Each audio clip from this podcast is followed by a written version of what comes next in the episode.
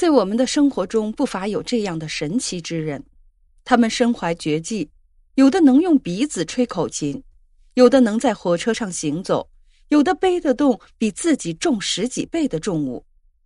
在中国的红河地区，也有一位这样充满神奇色彩的人，他能够捆绑着手脚在湖里自由自在的游泳，同时还能用一把头发拉动十几吨重的大船，实在是叫人叹为观止。《水浒传》中有一位梁山好汉，外号叫浪里白条，他在水中的本领是无人能及。于是，很多人借用这个名字来形容水中奇人王宝贵。王宝贵出生在红河哈尼族彝族自治州湖边的一个贫寒的家庭里，小小的年纪就要帮着家里干活。那个时候，为了节省开支，家家都是到附近的翼龙湖里去拿些水草来喂猪。这是一个很考验水性的劳动，要拿到水草。就必须憋气潜进水中，不停的摸找。王宝贵便主动要求承担了这一劳动。虽然他的年龄很小，但是水性却是同去摸水草的人当中最好的。他憋一口气能够在水里憋闷好几分钟，这是别人都赶不上的。别人一天只能摸到一担水草，他却能摸一车。慢慢的。王宝贵也发现了自己这个本领，就更加努力的练习起来。渐渐的，他的水性越来越好，在翼龙湖里四周活动如履平地。或许这个绝技在很多人看来并不神奇，因为很多人都能在水里憋气，所以如果有这一点，王宝贵并不足以获得“浪里白条”的美誉。没错。王宝贵真正的传奇是他四十多岁才慢慢被发掘出来的。一次，王宝贵去医院里检查身体，被查出了患有食道癌。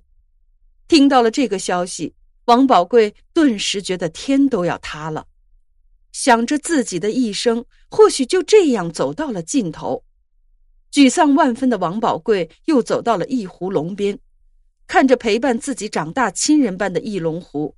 看着他翻腾的一阵阵巨浪，王宝贵心里又萌生出了强烈的求生欲望。于是，他开始了和病魔斗争的艰苦历程。为了更好的锻炼身体，王宝贵迷上了各种体育运动，跑步、游泳。当然，他最喜欢的还是泡在翼龙湖里游泳、潜水。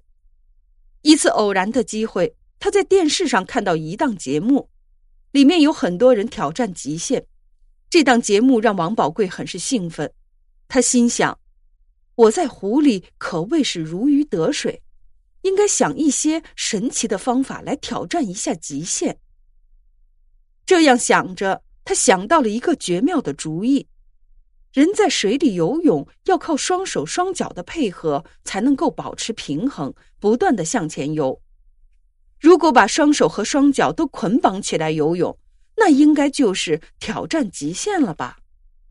说干就干，王宝贵当即在水里把自己捆绑了起来，开始尝试这种新型方式的游泳。开始的时候只是绑着手或脚，尝试了几次之后，王宝贵已经可以把手和脚都绑起来，自由自在的游泳了。发现自己具备这一绝技的王宝贵仍然不满足，他想挑战更高的难度。一次，王宝贵在电视挑战节目上看到有人能用头发拉动大卡车，他的脑子里便闪过了一道灵光：那我是不是也可以在水里用头发拉船呢？有了这个想法之后，王宝贵便勤加练习，终于取得了一定的成绩。周围的人听说王宝贵的事情后，觉得非常的惊奇，于是很多人找上门来，想见识见识王宝贵的绝技。在大家的邀请下，王宝贵决定进行一场公开的表演。王宝贵选定下水的那一天，一大早天气很好，可是当他做好了准备，来到了翼龙湖边的时候，老天爷很是不给面子，突然下起了雨。湖水的温度又下降了一些，这就大大了增加了挑战的难度。不过王宝贵没有丝毫的犹豫和畏惧。挑战正式开始后，王宝贵的手和脚都被捆了起来，就连膝盖上也绑了一道。岸边的人都在担心，这样下水要维持平衡，那实在是太难了。蒙蒙的雨雾中，只见王宝贵一个纵身跳入了翼龙湖中，停顿了几秒后，他便开始游了起来，翻转腾挪。好像完全不受到手脚背负的影响，如同蛟龙一般在水里欢快的游来游去。游了一小会儿，热身运动也做完了，王宝贵便开始挑战用头发拉船了。一切准备工作都做好了，一边是一条十八吨重的大船，一边是身材并不高大的王宝贵，中间是一条系在头发上的麻绳。看看究竟是谁更厉害！